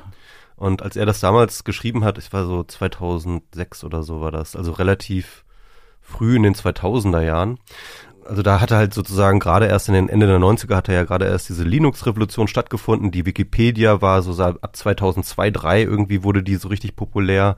Und das heißt also, er kam dann sozusagen in so einer, äh, auf so einer, sag ich mal, auf so einem Scheitelpunkt der Welle hat er da halt irgendwie so dieses Buch geschrieben, uh, The Wealth of Networks, wo glaube ich, noch ganz andere Erwartungen auch dran geknüpft waren, so dass halt durch dieses Common-Based Peer Production auch gerade weil es bestimmten Zwängen nicht unterliegt, ja, und weil es sozusagen aus dem Vollen des Wissens von allen schöpfen kann, es aggregieren kann in einem, in einem zentralisierten Ding, ähm, dass das halt äh, langfristig die kapitalistischen Modi der Produktion tatsächlich wegschwemmen würde, so, ne. Das ist ja nun eine Hoffnung, die sich, da kann man schon, glaube ich, schon sagen, die hat sich so ein bisschen enttäuscht. Also es sind, ich glaube, das sind äh, Modelle und äh, das Common Base Peer Production ist etwas, was durchaus nachhaltig sich gehalten hat, ja. Aber es hat sich halt immer nur in der Nische gehalten. Also vielleicht mit Wikipedia so als der Ausnahme. So, ne? Das ist so, äh, wobei man kann natürlich jetzt argumentieren, ob jetzt Linux, äh, Linux ist natürlich auch nicht Nische, sondern es ist äh, auf äh, der, dem wirklich Großteil unserer heutigen Geräte überall läuft Linux. Äh, vor allem im Hintergrund in den, auf den Servern über, läuft überall Linux, wie gesagt, wie, wie du schon sagtest, äh, Android ist alles Linux. Ähm, aber eben dann immer Teil von einer größeren, dann doch kapitalistischen Maschinerie meistens. Ne? Also äh, Fun Fact, äh, auch äh, zum Beispiel die die Facebook-Server laufen auch alle auf Linux. Ne? So, aber niemand will jetzt sagen, dass Facebook jetzt nicht kapitalistisch, äh, kapitalistisch ist. Ja, also äh, das heißt mit anderen Worten, also diese, diese einfache Idee, dass jetzt äh, wir das neue Paradigma haben, dass jetzt das Kapitalistische wirklich äh, empfindlich angreift von sich aus, ist jedenfalls nicht in Sicht, oder? Ja, genau. Also ich glaube nicht, dass, ich sage es mal jetzt, diese, diese Form der Organisation, diese Form der Produktion an sich den Kapitalismus automatisch angreift. Ähm, was man eher sehen kann, ist, dass eine Form der Organisation, eine Form der Produktion ist, die eventuell ohne Kapitalismus funktionieren könnte. Und das macht sie so interessant. Aber wir sollten jetzt nicht erwarten, dass es wie die, ja, wie man im Englischen sagt, die Silver Bullet ist. Sozusagen, also die Lösung. Das ist genauso wie wir vorher darüber gesprochen haben, dass die Technologie allgemein als Lösung gesehen wird, um alles effizienter zu machen. Und ich glaube, natürlich ist da Benkler auf dieser Welle geritten und sie wurde dann auch zum Beispiel von Jeremy Rifkin in Zero Marginal Cost weitergeritten, dass das automatisch einfach den Kapitalismus in diese Nische treiben wird. 2014 noch, ne? Also ja, genau. Rifkin, ja. Und natürlich, es geht auch immer noch weiter und wir beschäftigen uns jetzt auch in Degrowth mit Common Space Peer Production. Bin ich einer von, ich glaube, vielleicht drei, vier Leuten, die sich damit auf der Ebene beschäftigen weltweit und ähm, ich glaube, was wir einfach verstehen müssen, ist, dass es egal ist, ob es Technologie ist, ob es eine Form der Organisation ist, egal was, es gibt dieses Silver Bullet nicht, sondern wir kommen immer wieder dahin zurück, dass es das System ist und das ist das kapitalistische Gesellschaftssystem, also über die Ökonomie hinaus. Und was wir dann machen können, ist, wir müssen die Fragestellung umstellen. Wir müssen gucken, können wir zum Beispiel Coin Space Beer Production dazu verwenden, ähm, gegen den Kapitalismus vorzugehen. Ähm, es wird alles kein sozusagen Self-Burner sein, der einfach sofort losrennt und das ist dann einfach die Sache und Space Peer Production zerstört den Kapitalismus, sondern es ist einfach, dass wir darüber nachdenken müssen, kann es dafür verwendet werden, kann es funktionieren, aber da muss sozusagen noch ganz viel dahinter auch mit passieren. Ähm, es ist sozusagen äh, eine kleine Facette von vielen Sachen, die eventuell gleichzeitig passieren müssen, ähm, dass wir sozusagen eine ich glaube, Marx würde es eine Culture, äh, Culture Hegemonical äh, Revolution nennen. Also sozusagen als eine kulturelle Hegemonie muss sozusagen äh, überworfen werden. Und das mhm. ist die mhm. des Kapitalismus. Und wie machen wir das? Genau, wie machen wir das? Ich muss ganz ehrlich ja. sagen, an der Stelle, wenn jemand wirklich die hundertprozentige Antwort darauf hat, liegt er irgendwo schon tot rum. Weil die Sache ist, dass es gegen alles geht. Es geht gegen unsere gesamte Gesellschaft, unser Gesellschaftssystem, das unglaublich ähm, stark ist. Es hat unglaublich viel Power. Ähm, und es hört sich jetzt so conspiracy Theory-mäßig an, dass wir sagen. So strukturelle Beharrungskräfte könnte man es nennen. Ja, aber es ist halt sozusagen auch noch viel aggressiver als das. Selbst wenn ich jetzt hier sage, ja, okay, der Kapitalismus muss weg, in Deutschland kann ich das einfach sagen und irgendjemand, der darauf keinen Bock hat, der sagt, ja, okay, das ist jetzt irgendein verrückter Linker, irgendein Kommunist oder so, obwohl ich das nicht bin. Ich bin einfach nur ein Mensch. Ähm, aber das zeigt sozusagen, wenn ich das jetzt, ich sag mal, wenn ich diese Sachen in anderen Ländern sagen würde, wo es nicht so eine gute Scheindemokratie wie in Deutschland gibt, ähm, würde ich vielleicht ins Gefängnis gesteckt werden, müsste ich ins Arbeitslager ähm, oder würde einfach irgendwo plötzlich tot im Straßengraben liegen. Und aber ich meine, ist es, das ist ja eigentlich ein Ausweis äh, der äh, Macht der Hegemonie in Deutschland, dass man ähm, gegen den Kapitalismus jederzeit alles sagen kann, ohne dass das irgendwie geahndet wird. Ja, aber auch sozusagen, weil die Hegemonie in Deutschland sozusagen noch stark, natürlich auch noch stark genug ist, aber auch damit klarkommen kann und weiß, okay, wenn wir jetzt anfangen, das alles zu unterbinden, dann haben wir andere Probleme. Aber in anderen Ländern das ist natürlich schwieriger. Aber die Hegemonie ist nicht nur in Deutschland. Die Hegemonie, wir reden hier von einer globalen kapitalistischen Hegemonie. Wir haben jetzt eigentlich fast überall äh, den Kapitalismus in einer Form oder einer anderen. Ich sag mal so, China ist auch ein unglaublich guter Staatskapitalismus. Es ist halt nur, dass der Staat der Hauptkapitalist ist. Ähm, dort ist kein Kommunismus, egal was einem irgendein Ökonom erklären will. Dasselbe war der Fall in der Sowjetunion. Es war kein Kommunismus, es war ein Staatskapitalismus, ähm, wo einfach der Staat der höchste Kapitalist war und entschieden hat, wie produziert wird. Ähm, und das zeigt uns, glaube ich, auch besonders dieses Problem, dass ähm, wenn wir den Kapitalismus allgemein kritisieren und auch wirklich ein bisschen besser kritisieren, als einfach nur sagen, der Kapitalismus ist blöd. Ähm, dass ganz viele Leute sagen, ja, aber in der Sowjetunion hat es auch nicht funktioniert und Kuba hat es auch nicht funktioniert und China funktioniert auch nicht so gut. Das ist wieder die Hegemonie, die im Spiel ist, die uns eigentlich sozusagen erklärt oder erklären möchte, dass ähm, wir falsch liegen und einfach sagt, uns mit anderen Sachen vergleicht, die, die wir gar nicht sagen wollen. Ja, jetzt frage ich mich, ob das argumentativ so viel besser ist, wenn man jetzt sagen würde, okay, gut, wir lassen die realsozialistischen Experimente nicht als, äh, als äh, Nicht-Kapitalismus gelten oder als nicht als Kommunismus gelten, mhm. weil dann kommen wir auf die Erkenntnis, dass dann ja noch nie irgendwas anderes ausprobiert worden ist. Doch, es wurde ja schon ganz viel anderes vor, ausprobiert, aber dann sprechen wir über die Systeme vor dem Kapitalismus. Ja, also äh, genau, aber das ist dann ja auch nicht wahnsinnig attraktiv jetzt wieder zurück in Feudalismus. Aber ich glaube, das ist es auch, wir sollten nicht denken, wir wollen irgendwo anders hin, äh, äh wieder zurück. Ähm, ja. Wir wollen einfach woanders hin. Und das ist diese Idee. Aber da muss Utopie. man ja sagen, wohin. Also das ist ja. Ja, wir wollen also, in eine Degrowth-Gesellschaft.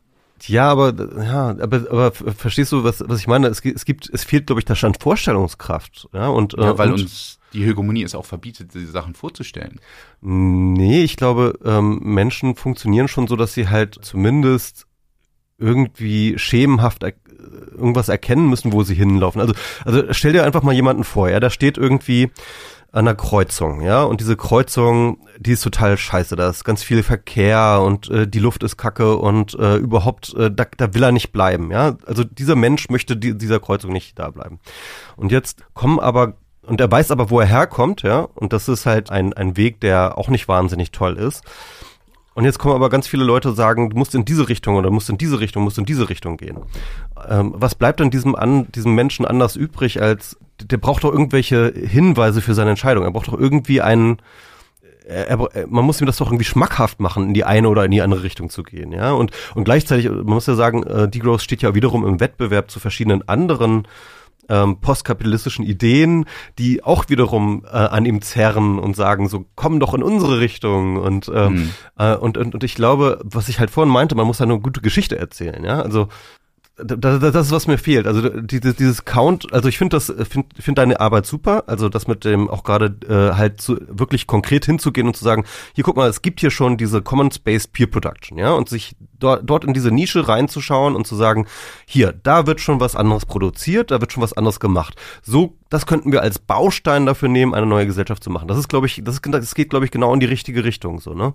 Aber ich glaube, es muss mehr in diese Richtung gehen. Es muss noch mehr konkret gesagt werden, wie sieht es aus, ja? Also es gibt ja auch schon ein paar Sachen. Ähm, ich meine, besonders im Degrowth-Bereich gibt es ganz viele Beispiele, äh, wo gesagt wird, das sind die Natural Allies of Degrowth, also die natürlichen Verbündeten. Und ähm, es gibt dann ganz viele Grassroot-Examples, wo es zum Beispiel funktioniert, zum Beispiel auch, ich, hab, ich hatte gesehen, ihr hattet auch jemanden, der über äh, Grundeinkommen gesprochen hat. Zum Beispiel Grundeinkommen mhm. wird ganz viel auch im Degrowth ähm, Kontext diskutiert. Und wie gesagt, das sind dann wieder ganz viele Facetten.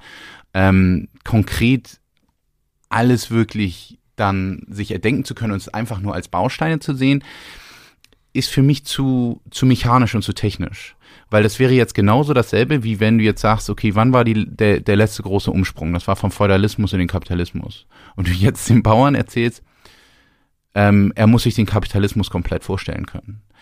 Ich glaube, da ist der Unterschied, den wir heute haben und wir überhaupt gar keine Beispiele dafür in der Geschichte haben, ist, dass der Kapitalismus sozusagen, der ist einfach aufgekommen, emerged, ähm, dass er, dass er aus einem alten System herausgewachsen ist. Ähm, natürlich könnte das eventuell irgendwann mit dem Kapitalismus auch passieren, ob das durch, äh, ich sag mal, durch ganz viel gesellschaftlichen Schaden passiert, durch Kriege oder so weiter. Marx sagt ja selber schon, der Kapitalismus zieht sich selbst den Teppich unter den Füßen weg. Ähm, und da hat er ja vollkommen recht, der Kapitalismus zieht derzeitig uns den Planeten unter den Füßen weg. Und ich denke, dass es da nicht unbedingt um die konkrete Vorstellungskraft geht, sondern gewisse Sachen wie zum Beispiel Common Space Peer Production natürlich Leuten anzutragen und zu sagen, das sind schon mal Gegenbeispiele und dass wir immer mehr versuchen, von diesen Gegenbeispielen, die nicht kapitalistisch sein können, einfach zu leben. Das ist auch die Idee der Counterhegemonie. Das Problem ist, dass es dafür keine Anleitung gibt, besonders weil wir derzeitig zum allerersten Mal wirklich auch global gesehen mit unserer Gesellschaft in einer Position sind, wo wir unter Zeitdruck stehen. Der Kapitalismus vom Wandel aus dem Feudalismus heraus stand nicht unter einem, ich sage jetzt mal äh, grob gesagt, einem externen Zeitdruck, den wir haben mit Klimawandel etc. Und natürlich könnte man jetzt sagen, okay, wenn man das alles planen will, dann bräuchte man jetzt einen Plan und man müsste das sozusagen so schmackhaft machen. Ich glaube, das kann man einfach nicht so einfach. Natürlich könnte ich jetzt sagen, wo, wie, wie kann ich das den Leuten schmackhaft machen? Die Schmackhaftigkeit ist, dass die Gesellschaft überlebt. Die mhm. Schmackhaftigkeit ist, dass auch eine soziale Gesellschaft überlebt und nicht äh, eine Trump-Gesellschaft überlebt. Ähm, das ist die einzige Schmackhaftigkeit. Das ist sozusagen der Appell an, äh, ich sag mal, an die Gesellschaftlichkeit des Menschen, dass es darum geht, dass die Menschheit in einer angenehmen sozialen Gesellschaft überleben kann. Ähm, das ist das einzig Schmackhafte, was ich machen kann. Das Problem ist, wir, wir, wir rennen hier wieder in das Problem sozusagen der Hegemonie, dass, dass wir das als Menschen ganz wenig so gelernt haben, so zu denken, ähm, solche Sachen zu hinterfragen. Ich frage mich auch gerade, weil ich das interessant fand, zu sagen, ähm, dass du sagst, okay, wir hatten ja diesen Paradigmenwechsel von der feudalen in die kapitalistische Gesellschaft. Und ähm, Marx hat sich das ja auch sehr, sehr genau angeschaut, genau aus diesem Grund zu sagen, okay, wie können wir sozusagen von hier aus dann etwas Ähnliches nur anders machen, um wiederum vom Kapitalismus sozusagen wegzukommen. Und das heißt, vielleicht, äh, vielleicht ist tatsächlich die, die Antwort da noch so ein bisschen in dieser, in dieser Frage. Äh, Marx hat ja Gramsci nie gelesen, ne? ganz offensichtlich.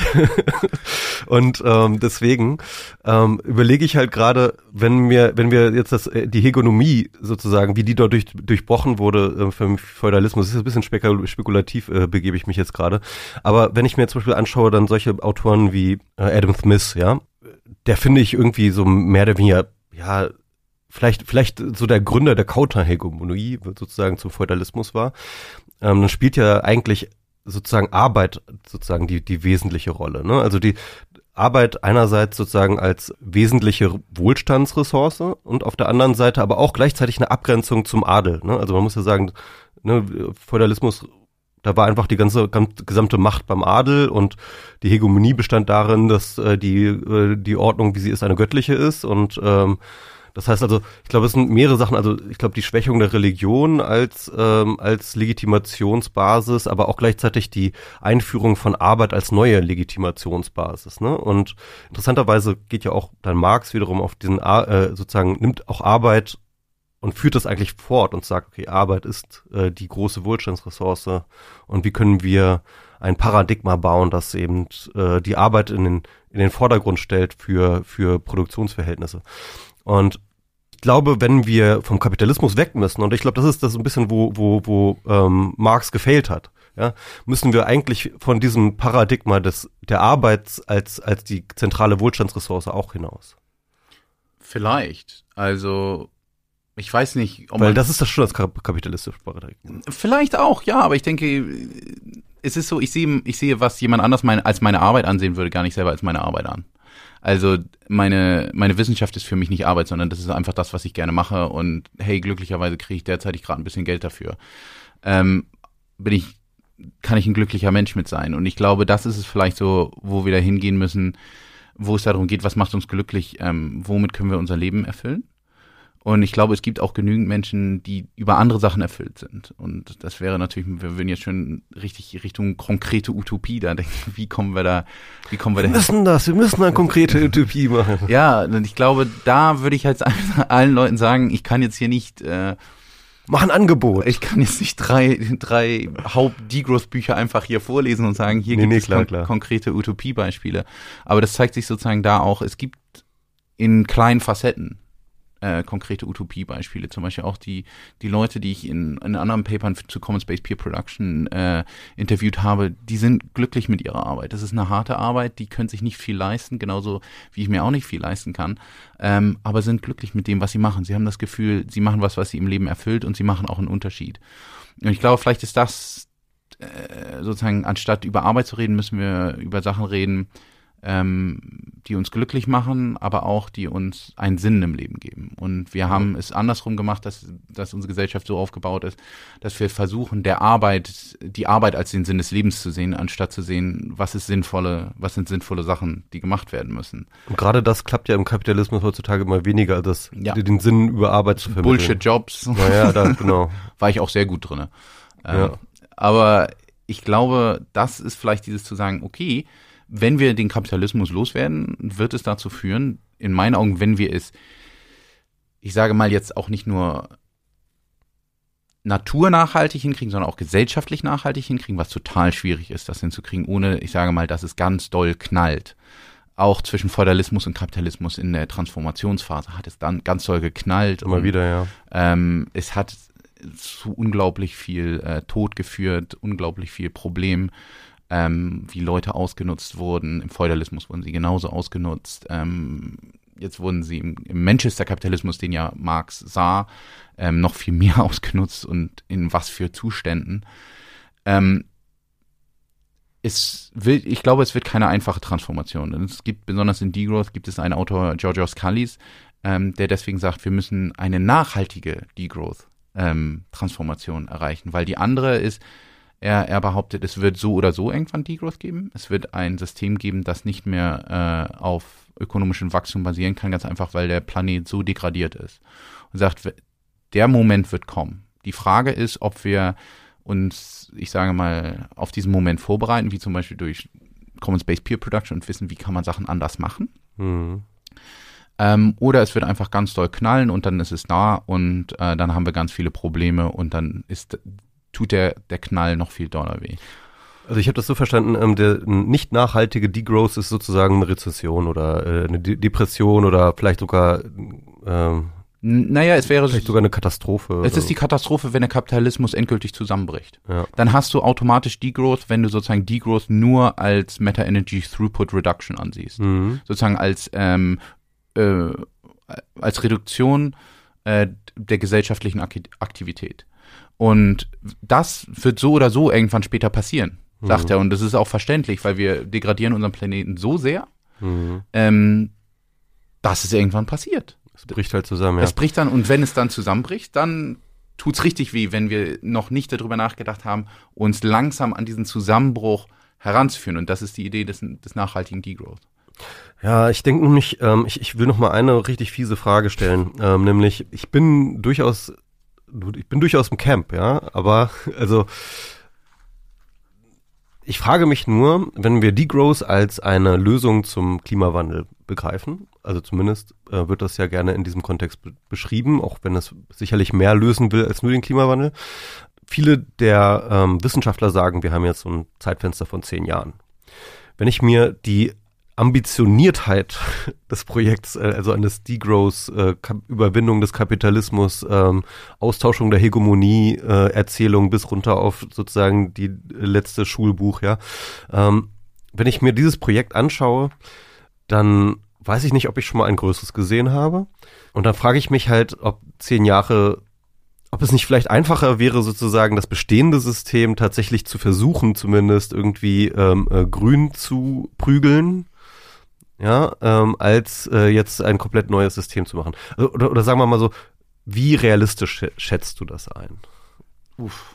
Also, Zahlentechnisch möchte ich nicht sagen, wie realistisch ich das einsetze, aber vielleicht ist als Antwort darauf, glaube ich, das Beste zu sagen, vielleicht ist es sehr verständlich, dass ganz viele von uns Wissenschaftlern und Aktivisten in dem Bereich hoch frustriert sind, einige depressiv, ähm, viel Alkohol natürlich auch konsumiert wird von einigen Leuten. Ähm, ich denke, das sollte so die diplomatische Antwort darauf sein, in der Hinsicht, dass das Zeitfenster, das wir haben, eigentlich viel zu kurz dafür ist, das sozusagen nachhaltig zu schaffen, also gesellschaftlich nachhaltig auch. Ne? Also, das ist nicht fast halb die Gesellschaft zerstört oder ganz. Die Sache ist, dass die Alternative, die du jetzt genannt hast, zerstört die Gesellschaft auch und zerstört sie, viel, sie, sie ist die Grundlage der Zerstörung. Wenn wir, wir nehmen den Kapitalismus ähm, wieder als System. Äh, natürlich sind wir nicht mehr im Manchester-Kapitalismus, aber das Grundprinzip der Kapitalakkumulation besteht immer noch. Das ist das Fundament. Solange dieses Fundament besteht und selbst wenn wir es grün anmalen, ändert das nicht das Problem. Es ändert nicht das Problem, dass früher oder später äh, sozusagen das gesamte System zusammenbrechen wird. Und ich denke eigentlich, ähm, wir versuchen die ganze Zeit schon dieses System sozusagen zu verbessern, seit was weiß ich wie lange, seitdem wir über Sustainable Development Goals sprechen, ähm, seitdem wir über Peak Oil sprechen, alle diese Buzzwords äh, in, in dieser Hinsicht. Und wir sehen ja, wohin uns das gebracht hat. Es ist eigentlich nur noch viel, viel schlimmer geworden. Das ökonomische Wachstum ist weitergegangen. Ähm, sozusagen, der Planet wurde immer weiter noch mehr vernichtet. Äh, unsere Ökosysteme werden noch weiter zerstört.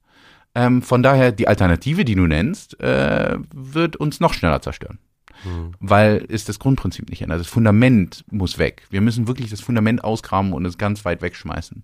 Ähm, natürlich muss man in der Hinsicht sagen, der Kapitalismus hat auch gute Sachen gebracht, wie Gesundheitssysteme und so weiter, die le jetzt leider aber auch sozusagen auf, auf dem Wachstumsprinzip und dem Kapitalismus basieren. Das heißt sozusagen, da sind andere Facetten, die wir in die Growth auch bearbeiten müssen, die von anderen Kollegen natürlich auch schon bearbeitet werden. Aber wie ich das einschätze, ich glaube eigentlich eher schon, dass es richtig schlimm wird. Mhm. Es wird richtig, richtig schlimm. In den nächsten 10, 20 Jahren. Ich, ich will noch mal ganz kurz äh, in die Begrifflichkeit so ein bisschen reingrätschen, weil ich habe mir irgendwie abgewöhnt in letzter Zeit so Kapitalismus und nicht kapitalistische Systeme so als absolute Entitäten zu begreifen und zu sagen, dass in der Gesellschaft kapitalistische Tätigkeiten einen sehr, sehr großen Raum einnehmen, aber es auch ganz viele nicht kapitalistische Tätigkeiten gibt und äh, mit äh, Common Space Peer Production sagst du ja im Endeffekt auch was ähnliches. Also Axel Honneth zum Beispiel sagt, der Sozialismus ist nicht tot, sondern ähm, er ist jeden Tag am Leben. Ne? Also überall haben wir auch in unserer Gesellschaft, gerade in der deutschen Gesellschaft, haben wir ganz viele nicht kapitalistische, sozialistische Institutionen und und und vorgeht's ne und äh, ein Großteil zum Beispiel des Gesundheitswesen ist ein Teil davon, der gute Teil davon wahrscheinlich, ne? Der wird auch immer weiter zerstört vom, auch, vom, vom Kapitalismus. Genau, wobei der Kapitalismus sozusagen immer versucht, sich immer mehr davon einzubeleiben, von diesen sozialistischen Errungenschaften. Also zu sagen, okay, wir haben halt jetzt schon nicht eine hundertprozentig kapitalistische Gesellschaft, sondern halt immer sozialistische Anteile. Und ähm, ich finde, dass das hilft so ein bisschen auch aus dieser so einer Umklammerung und und und äh, und Totalität heraus, die die die sonst auch erdrückend wirken kann. Ne? Und wenn man das aus dieser Perspektive betrachtet, dann muss man vielleicht nicht diesen großen Umsturz machen, sondern ähm, muss nur die Chancen sehen, wo man alternative Produktionsweisen einführen kann und okay, das reden wir wieder so sozusagen klein klein, ne? Ja, aber die Sache ist, guck mal, dann Damit, eigentlich was du jetzt gerade sozusagen wieder äh, ja, ja, ansprichst, ja. ist du reproduzierst dadurch wieder die Hegemonie und ich glaube, das ist auch der Unterschied, dass wenn ich von Kapitalismus spreche, ich spreche ich nicht nur von ökonomischer Aktivität. Kapitalistische Aktivität ist die Aktivität der Hegemonie. Und du sagst vollkommen richtig, der Sozialismus lebt auch weiter, weil eine Hegemonie muss nicht die Counterhegemonie, ob das nun Sozialismus ist, ob das Degrowth ist, ob das Kommunismus ist, muss sie die nicht unbedingt hundertprozentig zerstören. Die Hegemonie baut sich ein System aus, auf, in, in dem die Counterhegemonie so unterdrückt wird, dass sie noch ein bisschen stattfinden kann, aber so unterdrückt wird strukturell, systemisch, dass sie höchstwahrscheinlich nicht die Hegemonie äh, ersetzen kann. Ähm, und deswegen darf ich überhaupt meine Arbeit machen. Sonst, wie gesagt, eine Wand, abdrücken, fertig. Und ich glaube, das ist das, was du jetzt ansprichst, natürlich ähm, hört sich viel, viel schöner an, mhm. aber es ist wieder nur eine Reproduktion der kapitalistischen Hegemonie. Weil du grundlegend nichts am System veränderst. Du malst das System einfach wieder nur anders an. Es ist ein different paint job. Mhm. Und ich glaube natürlich, das ist, es tut richtig weh. Es tut richtig weh, ähm, sich äh, also, sowas für einen selber auch anzuerkennen, dass das gesamte Leben äh, sozusagen, es gibt kein richtiges im Falschen. Wir können nicht ein hundertprozentiges richtiges Leben in einem falschen System führen. Und das heißt sozusagen, wir müssen irgendwie dahin kommen, sozusagen dieses System äh, sozusagen zu verändern. Und für mich ist es besonders so, dass wir das nicht in Kooperation mit dem Kapitalismus machen. Natürlich kann der Kapitalismus als Produktionssystem in einer Nische eventuell ganz klein wirklich überleben, aber da müssen muss es sozusagen die neue Hegemonie schaffen, dass der Kapitalismus als Counterhegemonie dagelassen wird und den so kontrolliert, dass er nicht wieder rauskommen kann. Und äh, wie du das erklärt hast, jetzt gerade so umschrieben hast, ähm, kann das dann nicht passieren, sondern das ist dann immer noch der Kapitalismus, der sich einfach weiter anpasst und einfach die Hegemonie des Kapitalismus weiterführt. Gut, also ähm, ich muss ganz ehrlich gestehen, ähm, dann bleibt eigentlich nur noch der Zusammenbruch, der eine Chance bieten könnte. Das. Also der Zusammenbruch kommt so oder so. Die Sage, die Frage ist, ob wir ähm, also es geht jetzt eigentlich. Ob wir was anderes einfach so plötzlich so ein bisschen wenigstens auf Papier haben, wenn der Zusammenbruch kommt, oder? Und wir sehen den Zusammenbruch ja schon kommen. Ich meine, Bush, Bushfeuer in Australien, äh, komplett England hat sich gedacht, ist mal wieder richtig schön saisonal äh, ein bisschen Floodwater zu haben.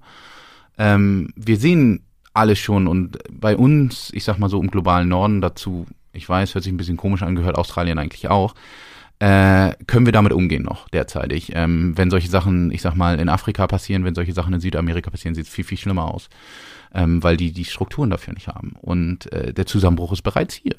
Es ist einfach nur eine Frage, wie wir gegen diesen Zusammenbruch Damage Prevention machen. Wie wir sozusagen jetzt anfangen, ähm, das System sozusagen während dem Zusammenbruch bereits zu verändern. Mhm. Also der Zusammenbruch kommt so oder so. Die Frage ist, ob wir ihn mitigieren können. Ähm, und äh, dann geht es sozusagen bei Degrowth und den Theorien dazu eher darum, dass man was in der Schublade hat, wenn dann alles am Boden liegt. Vielleicht so, ja, aber auch ein bisschen größer als das, sozusagen wirklich sich auch zu sagen, okay, vielleicht können wir daraus später eine Utopie bauen. Und ich glaube, das ist ganz interessant, dass du sagst, dass man so einen Vorschlag ähm, in der Schublade hat. Ähm, das ist genau dasselbe, was der Neoliberalismus um Friedmann herum gemacht hat ähm, sozusagen nach dem, äh, nach dem Zweiten Weltkrieg äh, mit dem Marshallplan in Germany und so weiter, ähm, war es ja dann so, es gab eher so eine den Anlauf soziale Marktwirtschaft äh, wieder. Und dann haben sich diese Leute zusammengesetzt, äh, besonders um Hayek und Friedmann, ähm, und haben gesagt, wir müssen richtig was in der Schublade haben. Und daraus ist dieser Neoliberalismus entstanden. Und was man gesehen hat, ist, ähm, Hat auch eine Krise genutzt, ne? Also ja, in den genau. 70er äh, Jahren gab es dann ja diese. Genau, äh, gab es die Krise, ich sag mal, im globalen Norden wieder, wo wir dann Thatcher, Reagan gesehen haben, später dann auch Helmut Kohl. Ähm, das ist klarer Neoliberalismus. Äh, der wurde aber auch viel früher schon ausprobiert. Also und zwar in Südamerika. In den 60ern, wir reden hier Pinochet etc. Ja. Und ähm, da sieht man auch, wie destruktiv das war. Ähm, aber ja, die Jungs hatten was in der Schublade. Ja. Ähm, genau zum richtigen Zeitpunkt. Und ich glaube, das ist derzeitig eigentlich, was Degrowth auch so ist. Es ist nicht in der Schublade, es ist offen da. Es ist zugänglich, denke ich, auf eine gewisse Art und Weise. Es ist nicht vertuschelt. Ähm, Spätestens jetzt in dieser, mit dieser Folge. Ja, jetzt weiß es jedenfalls die gesamte deutschsprachige Welt. Ähm, aber mindestens. Mindestens. Und alle anderen, die äh, das jetzt in ihrem Deutschunterricht hören. Ähm, aber ja, da, das ist, ist es natürlich so ein bisschen was in der Schublade. Sehr, sehr offen. Ähm, aber wie gesagt, ich denke, da gehört auch dazu, nicht einfach zu sagen, okay, das ist jetzt Damage Prevention, sondern auch wirklich der Gedanke, das eventuell in einer Utopie ähm, dann später zu bauen. Wie wir uns sie jetzt wirklich hundertprozentig vorstellen können, ähm, ist, glaube ich, unmöglich. Aber wir können träumen. Alles klar. Ähm, also von mir aus wär's das. Hast du noch irgendwie was auf dem Herzen? Uff. Äh, eigentlich weiß ich gar nicht. Es war eigentlich, nee. Nee, haben wir, haben wir, haben wir's? Ich muss gerade noch mal, einmal noch mal ganz kurz nachdenken. Ich glaube, was noch ganz interessant ist, ist dieses eventuell die Sache, wo die Counterhegemonie losgeht. Also vielleicht auch, ähm, es macht es nicht schmackhaft, aber es macht es vielleicht interessanter für, für die einzelne Person, darüber nachzudenken. in der Hinsicht darüber nachzudenken, wie kann ich Teile in meinem Leben schon counterhegemonisch machen. Vielleicht Richtung Degrowth oder auf jeden Fall nicht konform der Hegemonie des Kapitalismus. Äh, Gerade Anfang dieses Jahres äh, ist ein sehr interessantes Paper in Sachen Degrowth and the State rausgekommen äh, von zwei sehr renommierten Degrowth-Akademikern, äh, Georges Callis und äh, Giacomo D'Alisa. Und die sprechen darüber und sprechen besonders Akademiker und sagen, die Counterhegemonie beginnt bei euch in der Institution. Die beginnt damit, dass ihr Sachen bei euch ähm, in der Uni fordert, die nicht mehr kapitalistisch ist, sind, dass äh, die Universität nicht mehr ähm, auf diesem Paradigma läuft, sondern dass sie anfängt, auf dem Degrowth-Paradigma zu laufen. Und ich denke, das sind so Sachen. Ähm, also da Beispiele nennen, was wäre dazu als Maßnahme? ich sag mal so, die Grundmaßnahme ist, dass wir immer noch gerade bei uns versuchen, in der Universität ähm, versuchen, Divestment zu machen. Aber ich sitze halt auch nicht im, in der Ökonomiefakultät, sondern Was ich heißt Divestment, also divest from fossil fuels. Also, also genau. dass die Universität also, nicht mehr in äh, fossil fuels äh, investiert. Mhm. Ähm, was man dazu auch sagen muss. Open Access wäre ja in deinem Sinne dann auch sozusagen, ja? Ja, genau. Und also zu sagen, okay, wir ihr dürft nur noch in Open Access äh, publizieren. Das geht dann über die einzelne Universität hinaus, sondern in das gesamte Wissenschaftssystem. Und äh, solche Sachen, ich versuche oft, äh, versuche ich nach Open Access reinzukommen, aber es gibt andere Barrieren, wie zum Beispiel, dass wenn es Open Access ist, muss ich ganz oft einfach dem Journal Geld zahlen, damit es über, damit es publiziert werden kann. Wir reden hier vielleicht über ähm, 1000 Pfund, 1200 Euro. Sagt man jetzt, okay, eigentlich soll das ein Akademiker haben. Ja, ich nicht. Ich bin aber Doktorstudent. Gibt es eigentlich ein Commons-Based Peer Review? Äh, ich glaube, das hat so ein bisschen angefangen. Es gibt ein sehr interessantes äh, Journal von UCL, äh, also University College London.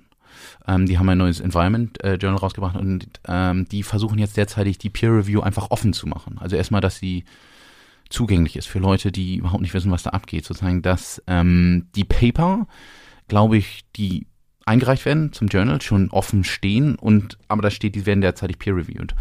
Und ich glaube, die Idee dahinter ist, dass sozusagen, dass öffentlich dann auch die Leute sehen, was die äh, Peer-Reviewer dazu sagen mhm. und sozusagen richtig sehen, wie das läuft. Ähm, jede Peer-Review ist eigentlich Commons-based, weil jeder Akademiker das äh, für umsonst macht. Stimmt, ja. Ähm, ja. Ich mache auch Review-Arbeit und äh, mache die umsonst, muss sie sozusagen in meine normale Arbeit mit einbringen und werde dafür nicht bezahlt. Und warum werden die Leute bezahlt, die euch da zusammenbringen? Das ist echt die Frage. Kapitalismus. Ja. Aber die haben, die haben, die, die haben, ich sag mal, es gibt ein Oligopol. Es gibt mhm. kein Monopol, aber es gibt ein Oligopol. Ähm, was interessant ist, dass das größte, die, das größte Unternehmen vom Oligopol ist Elsevier. Äh, die EU hat sich gedacht, gut, das ist besonders das Unternehmen, das wir äh, dafür haben wollen, äh, dass äh, über Commons äh, oder Open Source ähm, Journals in der EU, besonders über, über Paper, die von der EU äh, gefundet werden, sitzt und sich das anguckt. Also das äh, eins der schlimmsten Publish Houses. Ich will immer noch gerne bei Elsevier übrigens publizieren, bitte hört mir nicht zu. Ähm, aber weil da gibt's immer noch gute Journals. Also ihr habt gerade nicht zugehört, aber äh, sozusagen das sozusagen das Schlimmste. Sollten wir nicht bei den Universitäten, sondern bei den Journals ansetzen. Ich glaube, es muss bei allem gleichzeitig. Wir kommen wieder zu der Komplexität. Ja, wir müssen bei allem gleichzeitig ansetzen. Das Problem ist, äh, man kann nicht überall gleichzeitig anfangen. Man muss irgendwo anfangen. Ja, man muss irgendwo anfangen, aber man wird auch wieder dann zum Anfang zurückkommen. Das ist die Zirkularität. Ähm, aber ich glaube, das Beste ist, wenn wir einfach an ganz vielen Stellen gleichzeitig anfangen, weil wir auch ganz viele Menschen sind. Mhm. Und es kann nicht einer alles machen. Mhm. Und ich mache meine Arbeit. Vielleicht ist das mein Aktivismus irgendwo. Ähm, und ich glaube, das ist auch wieder dieser Appell an vielleicht alle Leute. Man kann ganz viele Sachen machen, man kann nachhaltiger leben, man kann aber auch schon ganz viele Sachen einfordern. Und das ist nicht dieses Supply and Demand, äh, Angebot, Nachfrage, ähm, was übrigens überhaupt nicht so existiert. Es gibt da kein Equilibrium. Oh mein Gott. Ähm, Lass uns nicht da noch einsteigen. Nein, aber sozusagen einfach ganze Sachen wirklich anders zu machen und sich das auch zu erlauben, das Leben anders zu leben. Ich sage jetzt nicht, ihr müsst jetzt im Jutebeutel ein Hippie-Leben machen, ähm, sondern einfach ganz viele Sachen anders machen. Wie zum Beispiel, ich bin jetzt aus Schottland mit dem Zug nach Hamburg gefahren und dann heute weiter nach Berlin. Ist es machbar? Braucht mehr Zeit? Ist manchmal auch ein bisschen teurer, wenn man es früh genug plant. Ist es meistens billiger als Fliegen? Ähm, solche Sachen äh, kann man machen, aber man kann auch ganz viele Sachen einfordern und sich äh, gegen Sachen entscheiden. Aber wie gesagt, muss man dann auch gleichzeitig wieder wissen, was ich vorher auch gesagt habe. Es gibt äh, kein richtiges im Falschen. Man kann nicht komplett richtig sein. Man muss sich dann trotzdem darüber bewusst sein, dass man noch nicht hundertprozentig die Counterhegemonie leben kann. Ja, Aber ich frage mich, ob es überhaupt was hundertprozentig Richtiges geben kann. Egal. vielleicht, ich weiß vielleicht, es nicht. Wollen wir mal hoffen. Vielleicht, vielleicht wird irgendwann mal was Richtiges passieren. Aber dann ist es auch langweilig. Dann kann ich nicht mehr arbeiten. Genau, genau. Dann, dann, dann steht alles still. Ich danke dir sehr für das Gespräch, Ben Robra, ähm, über die Growth. Ja, danke für die Einladung.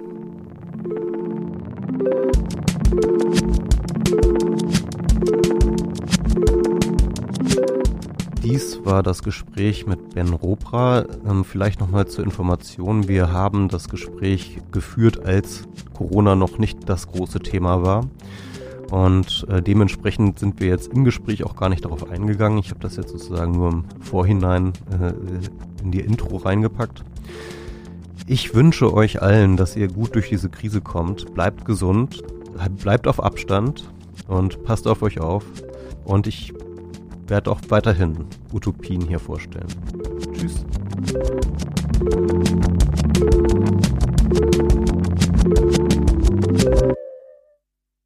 Eine Produktion von 4000 Hertz.